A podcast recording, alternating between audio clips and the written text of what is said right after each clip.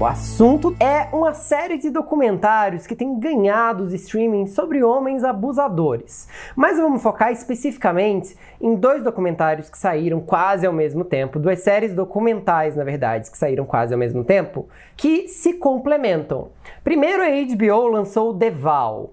The Val é uma série sobre, aparentemente, um grupo de autoajuda, mas que se revela depois uma seita que descamba para um lugar um culto que escraviza sexualmente algumas mulheres com direito a marcar as suas peles feito gado com as iniciais de seu mestre.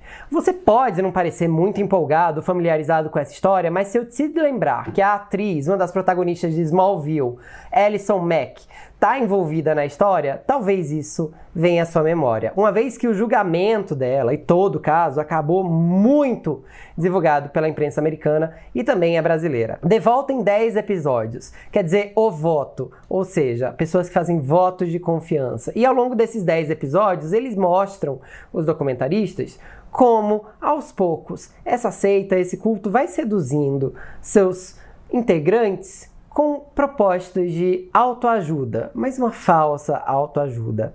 É, ela atraiu várias pessoas muito famosas. Christian Kirk, também de Smallville, por exemplo. Catherine Oxenberg, que era da série Dynasty, e sua filha India Oxenberg.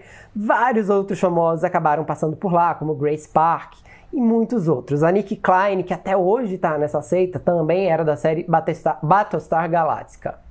Bem, o caso é público. O julgamento do Keith Raniere, o líder da seita, foi feito no começo do ano, mas a sentença só saiu na semana passada. Ele pegou 120 anos de prisão. Alguns seguidores dele ainda dançavam do lado de fora da cadeia para tentar animar o líder da seita, que sim, escravizava mulheres e mais do que isso, as chantageava, exigia que elas dessem colateral, ou seja, contassem segredos comprometedores para o caso de romper com a seita serem difamadas.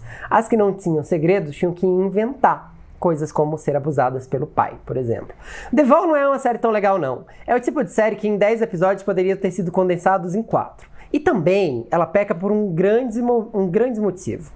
Ela faz parecer algo muito apelativo e muito interessante, o que na verdade é sórdido no fim, no fim das contas. Muitas das coisas ditas em Deval, como o grande QI do chefe da seita, não são rebatidas, como são rebatidas nessa série que eu vou falar agora, chamada Seduced, Inside the Nexium Cult. O culto chama Nexium está disponível no Stars Play a partir desse final de semana. Essa série é complementar a Devol, mas ela é muito mais incisiva. Em quatro episódios, a gente ouve a India Oxenberg, que é filha da Catherine Oxenberg, atriz de Dynasty, contar sua experiência no Devol. Ela conta que recrutou escravas, que foi escrava também da Alison Mack, a atriz de Smallville, e conta como ela sofreu uma espécie de lavagem cerebral.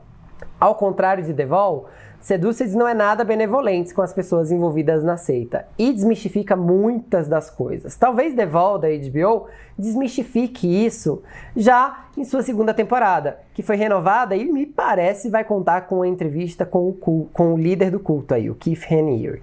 Mas para você que está procurando boas séries para maratonar ou boas histórias para serem contadas, tem um interesse em culto ou até mesmo relacionamentos abusivos e masculinidades ofensivas, essas duas séries são uma boa pedida, especialmente porque se a gente for parar para pensar, depois do movimento Me Too, são muitas as produções envolvendo homens abusadores. The Morning Show na Apple+, é baseada na série do Matt Lauer, apresentador de programa matinal lá nos Estados Unidos, que abusava de suas funcionárias. A gente tem também uma série sobre o Jeffrey Epstein, um dos milionários amigos de Donald Trump, que faziam adolescentes massageá-lo para depois abusarem delas. Um caso bem escandaloso nos Estados Unidos e rumoroso até hoje. Ninguém sabe muito bem como ele morreu dentro da cadeia.